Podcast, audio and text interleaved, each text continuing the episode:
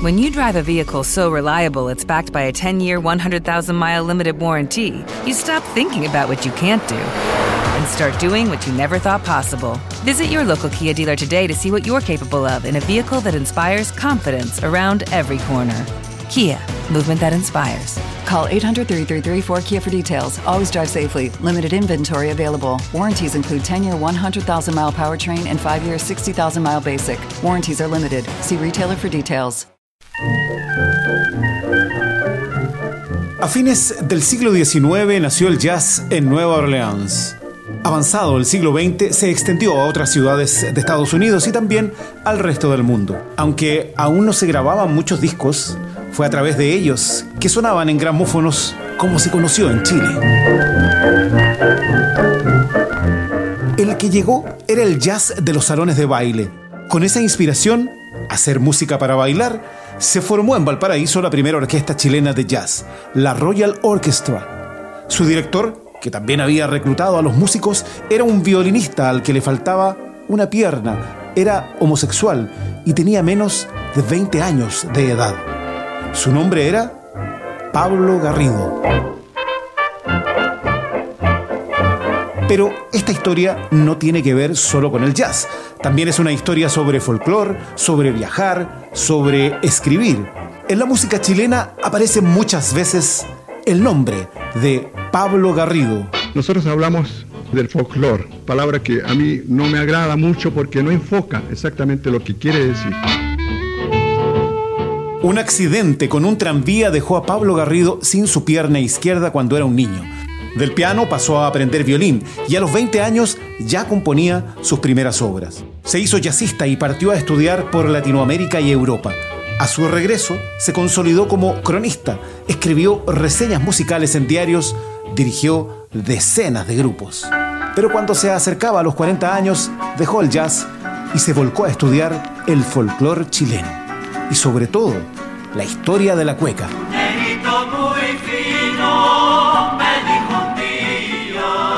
Viajó por Chile, vivió en Nueva York, hizo documentales, compuso música popular, docta y jazz, ofreció centenares de conferencias en unos 35 países y se enfrentó con el canon que los académicos habían establecido para la música chilena. Riguroso y admirado, murió en complejas condiciones económicas a los 77 años.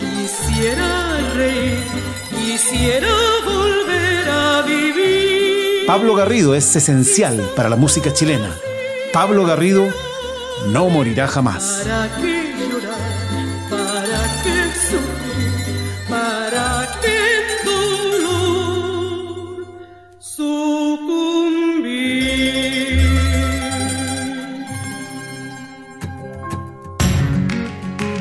No morirá jamás.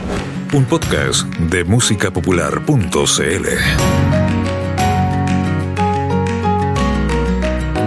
Pablo Garrido.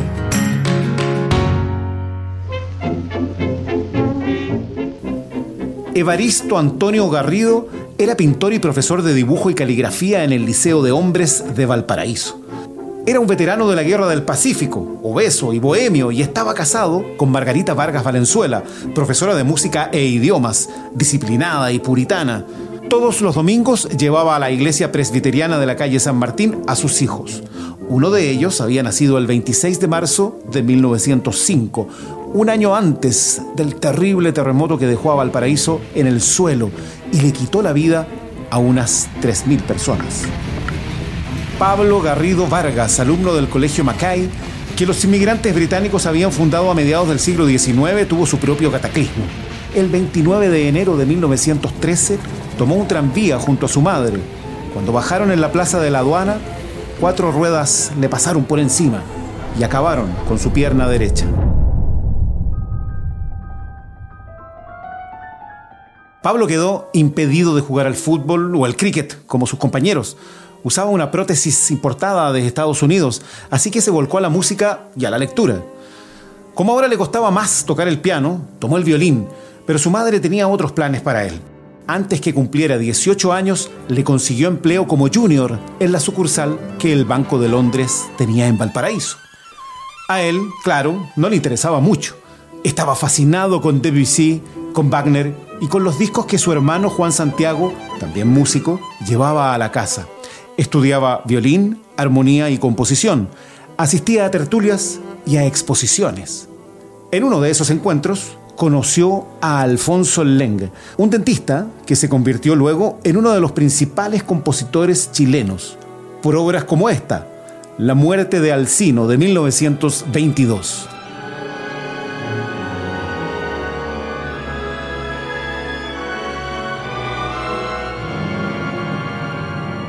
Alfonso Leng fue uno de los mentores del joven Pablo Garrido. Comentaba sus composiciones y lo aconsejaba. Alguna vez llegó a escribirle que era mejor que tuviera otro trabajo para mantenerse. Así no tendría, le dijo textualmente, que subordinar jamás el arte ni prostituirlo para poder vivir de él. Pero Pablo no lo escuchó demasiado. En cambio, se dejó embrujar por Bela Bartok, por Eric Satie, por Igor Stravinsky, la música que llegaba de Europa por esos días. Hastiado, un día se quemó intencionalmente la mano derecha con un material que se usaba para sellar la correspondencia. Acabó en la posta y sin empleo.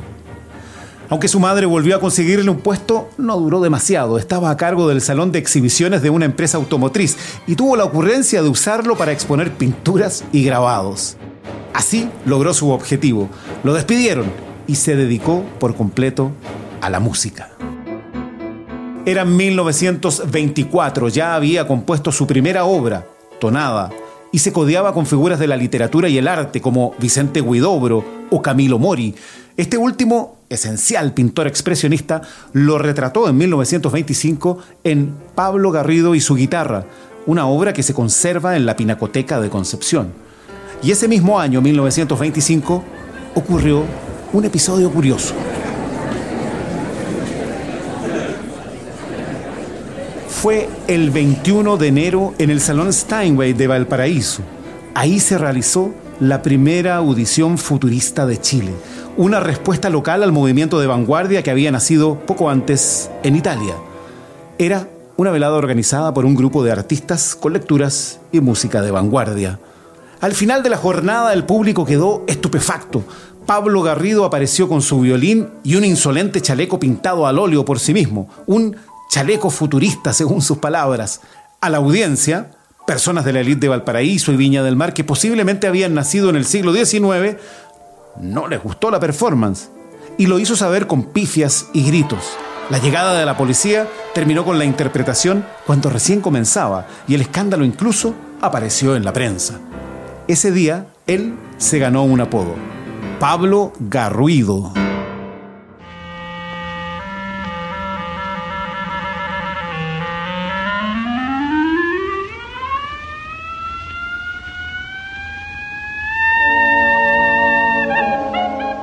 El 12 de febrero de 1924 en Nueva York se escuchó por primera vez Rhapsody in Blue una composición del pianista estadounidense George Gershwin, que pasó a la historia como un símbolo del impacto que el jazz tuvo en la música de tradición escrita.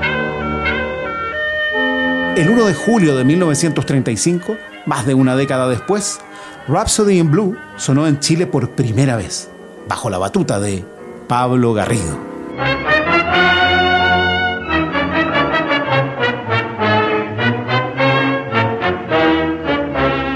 Esa altura el jazz todavía se escuchaba como novedad en Chile, pero Pablo Garrido lo dominaba hace años.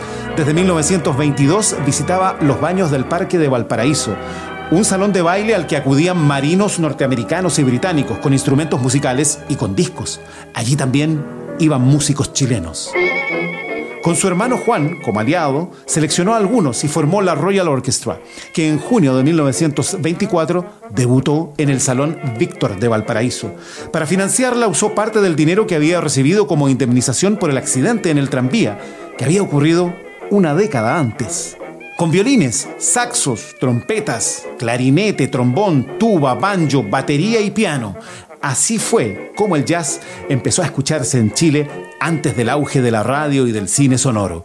Pablo Garrido era un joven director que emulaba a las big bands estadounidenses, como la de Paul Whiteman, que acá escuchamos con el One One Blues.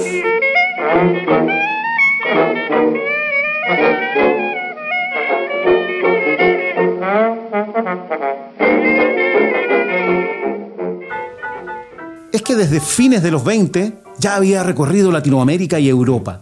En París escuchó a Duke Ellington, a quien reconoció luego como su única deidad. Esas fueron sus palabras textuales. Y de regreso tocó en teatros, boats y salones de baile. En 1933 se instaló en El Lido, un lujoso local bajo el Teatro Central en la calle Huérfanos de Santiago, para dirigir un quinteto. Allí también tocaba el violín. Y luego de una temporada exitosa en el Teatro Central, en 1934 volvió a Valparaíso para instalar el Victoria Embassy, un local ubicado en el subterráneo del Teatro Victoria. Ese mismo año compuso esta canción de amor divino.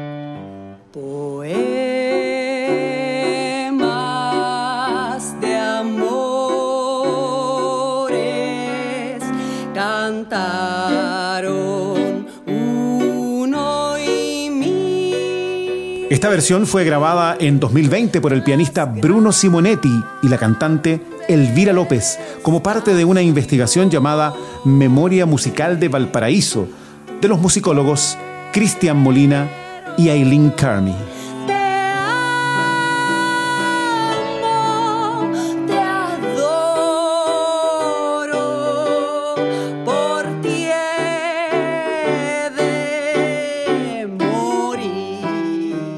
Esos días, plena década del 30, Pablo Garrido recibió también una oferta que no pudo rechazar para ingresar a las grandes ligas, dirigir una orquesta de jazz en el recién inaugurado Casino de Viña del Mar.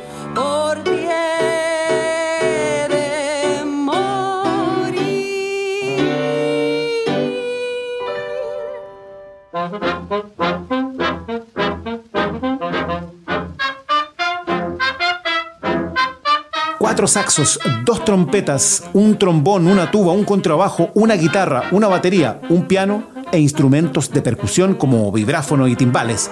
Todo eso formaba parte del elenco que estaba a cargo de Pablo Garrido en el Casino de Viña del Mar.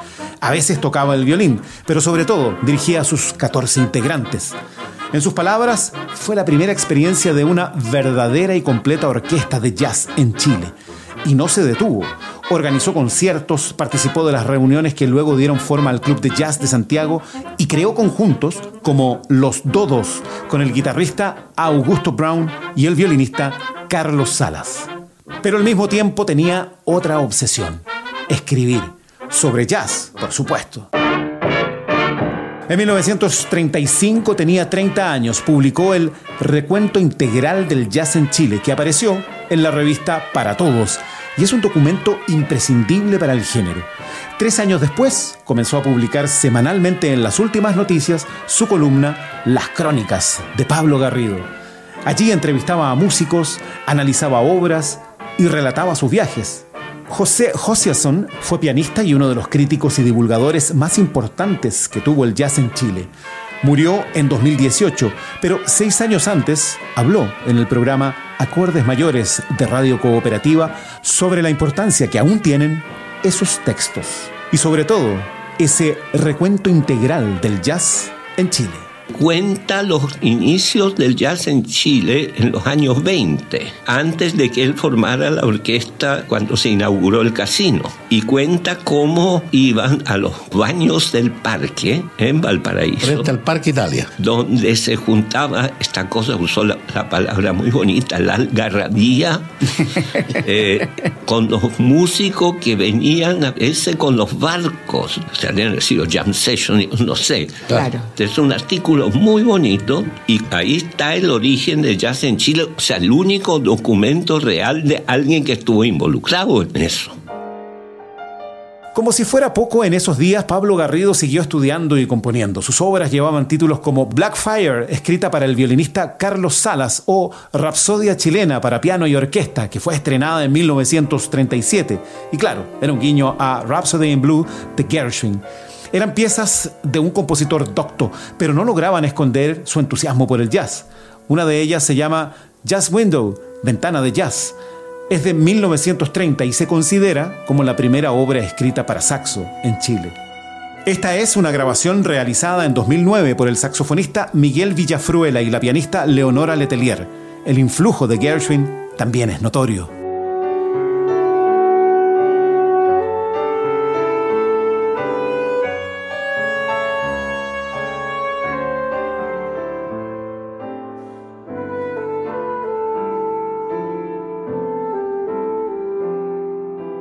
Su música y sus escritos consagraron a Pablo Garrido como un nombre crucial para el jazz chileno. La década siguiente, sin embargo, lo llevaría a otros territorios. El sonido que no morirá jamás. Un podcast de musicapopular.cl. Pablo Garrido compuso durante toda su vida y gran parte de su obra aún permanece inédita. En 1952, por ejemplo, escribió sus tres preludios antillanos. Este es el primero y se llama Fiesta. El título es una huella de la vida nómade que llevó por largo tiempo. Perú, Ecuador, Colombia, Venezuela, Puerto Rico, Cuba, Panamá, España y Francia fueron países que conoció en los años 30, en el primero de muchos viajes por el mundo, pero también recorrió Chile. En 1926 hizo su primer gran viaje fuera de Valparaíso, a Chuquicamata y Antofagasta. En 1943 lideró un grupo itinerante de músicos que viajó por el sur del país y llegó hasta Buenos Aires con un espectáculo que llamaron La Caravana de la Música Chilena, que incluía desde música criolla, mapuche y pascuense hasta piezas doctas. Podían tocar piezas de Pedro Humberto Allende, por ejemplo, conocido por obras como este poema sinfónico, La voz de las calles.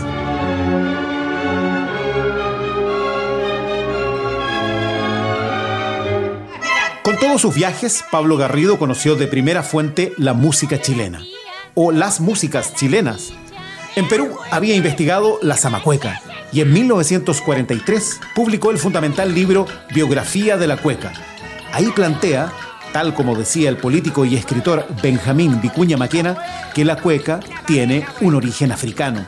También habla de su estructura, de su historia, de sus cultores, personas que conocía y trataba personalmente, como Esther Martínez, Margot Loyola, Derlinda Araya. Esta es una emblemática cueca que compuso Petronila Orellana, amiga de Pablo Garrido. Chicha de Curacaví. La versión es de 1966, de Los Perlas. Chicha de Curacaví, chicha vaya curadora, chicha de Curacaví, que poní los pasos lentos, de Curacaví, que poní los pasos lentos, chicha de Curacaví, a mí no me los poní, chicha de Curacaví, porque te pasó pa'. Yo quiero presentar a Pablo Garrido, maestro que ha guiado mis pasos. A comienzos de los años 80, Margot Loyola condujo el programa Visión Musical de Chile en UCB Televisión. En este registro, que está disponible en internet, se puede ver una entrevista en la que Pablo Garrido hace gala del conocimiento adquirido durante décadas. Como un profesor, habla del folclore chileno y hace distinciones como esta. Cuando nosotros hablamos de España, creemos que es nada más que una unidad que corresponde a tales o cuales elementos, digamos la jota, la cueca y se acabó, la pandereta.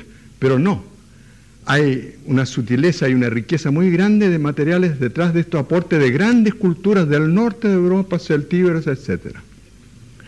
Aquí nos pasa en Chile exactamente igual. Nosotros descartamos de aquí el influjo tanto al mapuche como al africano. Y resulta curioso que en los grandes historiadores no se hace mención de esto. Pablo Garrido había estudiado musicología en París en los años 30 y cuando la Universidad de Chile creó el Instituto de Investigaciones Folclóricas, comenzó a trabajar más formalmente en varios estudios. Era un investigador polémico.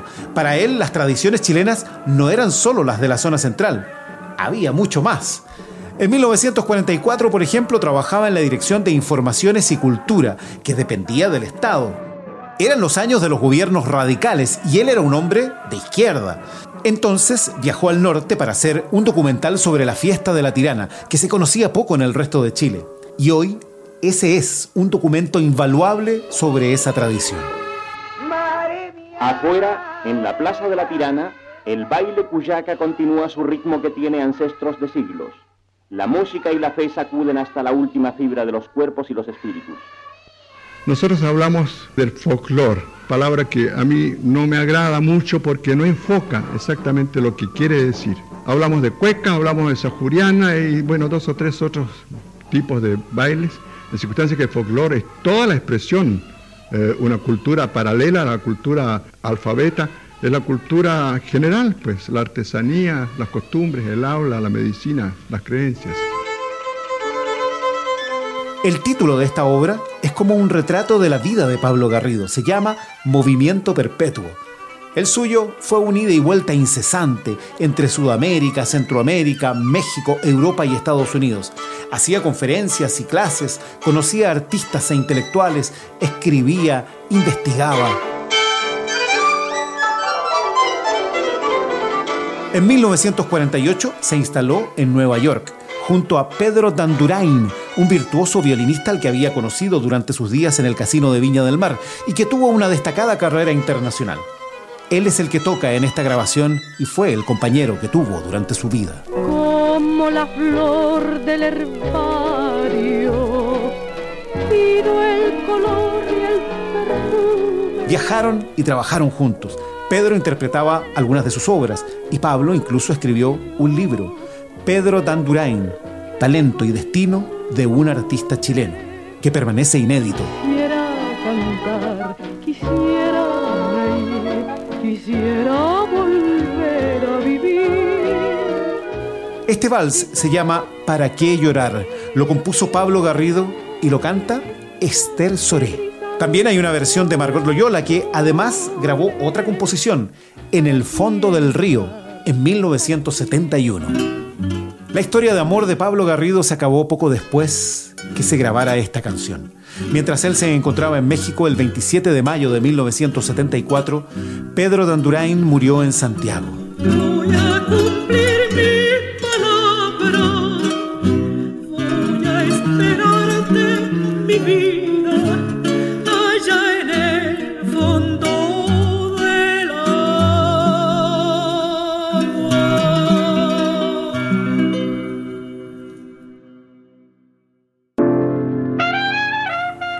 Comenzó a hacer música en su natal Valparaíso, Pablo Garrido nunca estuvo solo.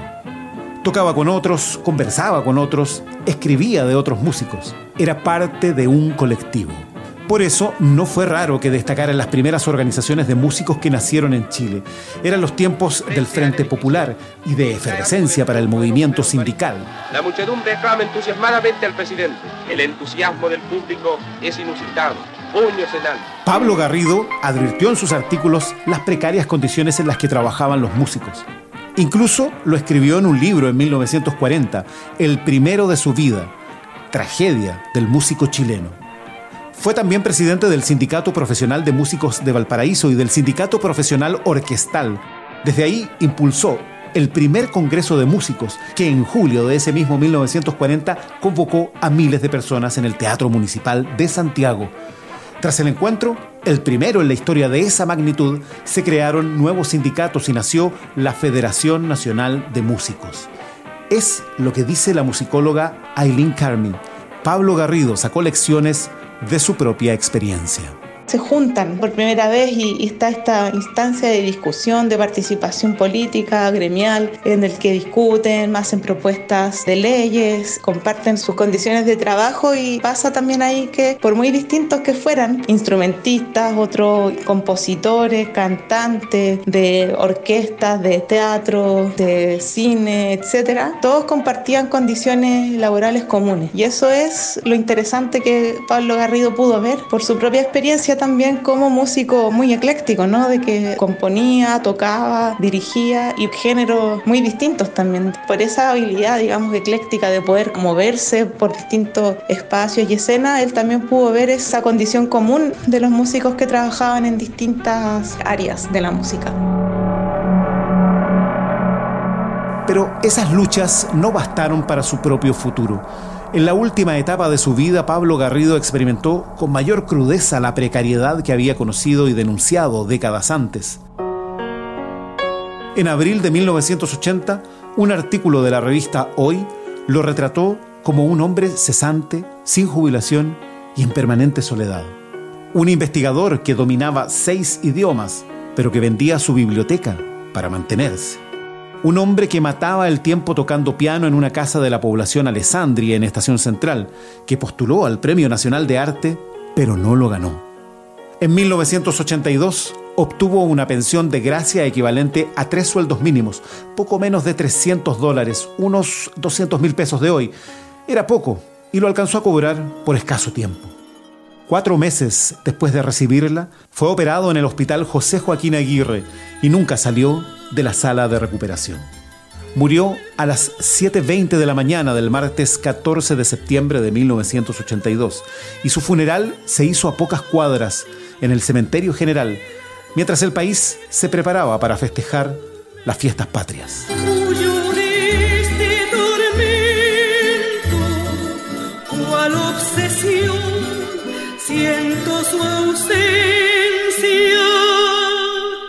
Tenía 77 años en los que compuso unas 120 obras, óperas, ballets, piezas sinfónicas, de cámara, composiciones populares, 77 años dedicados a tocar, a crear, a viajar, a escribir, a enseñar. Pablo Garrido no morirá jamás.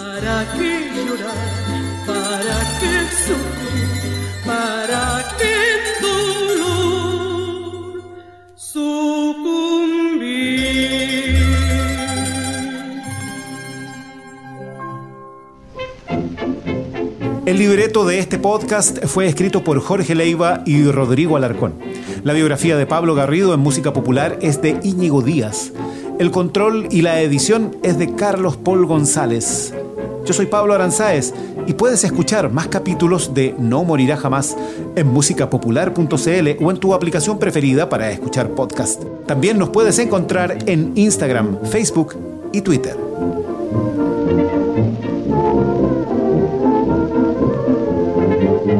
Morirá jamás. Un podcast de musicapopular.cl. Un proyecto financiado por el Fondo de Fomento a la Música Nacional del Ministerio de las Culturas, las Artes y el Patrimonio.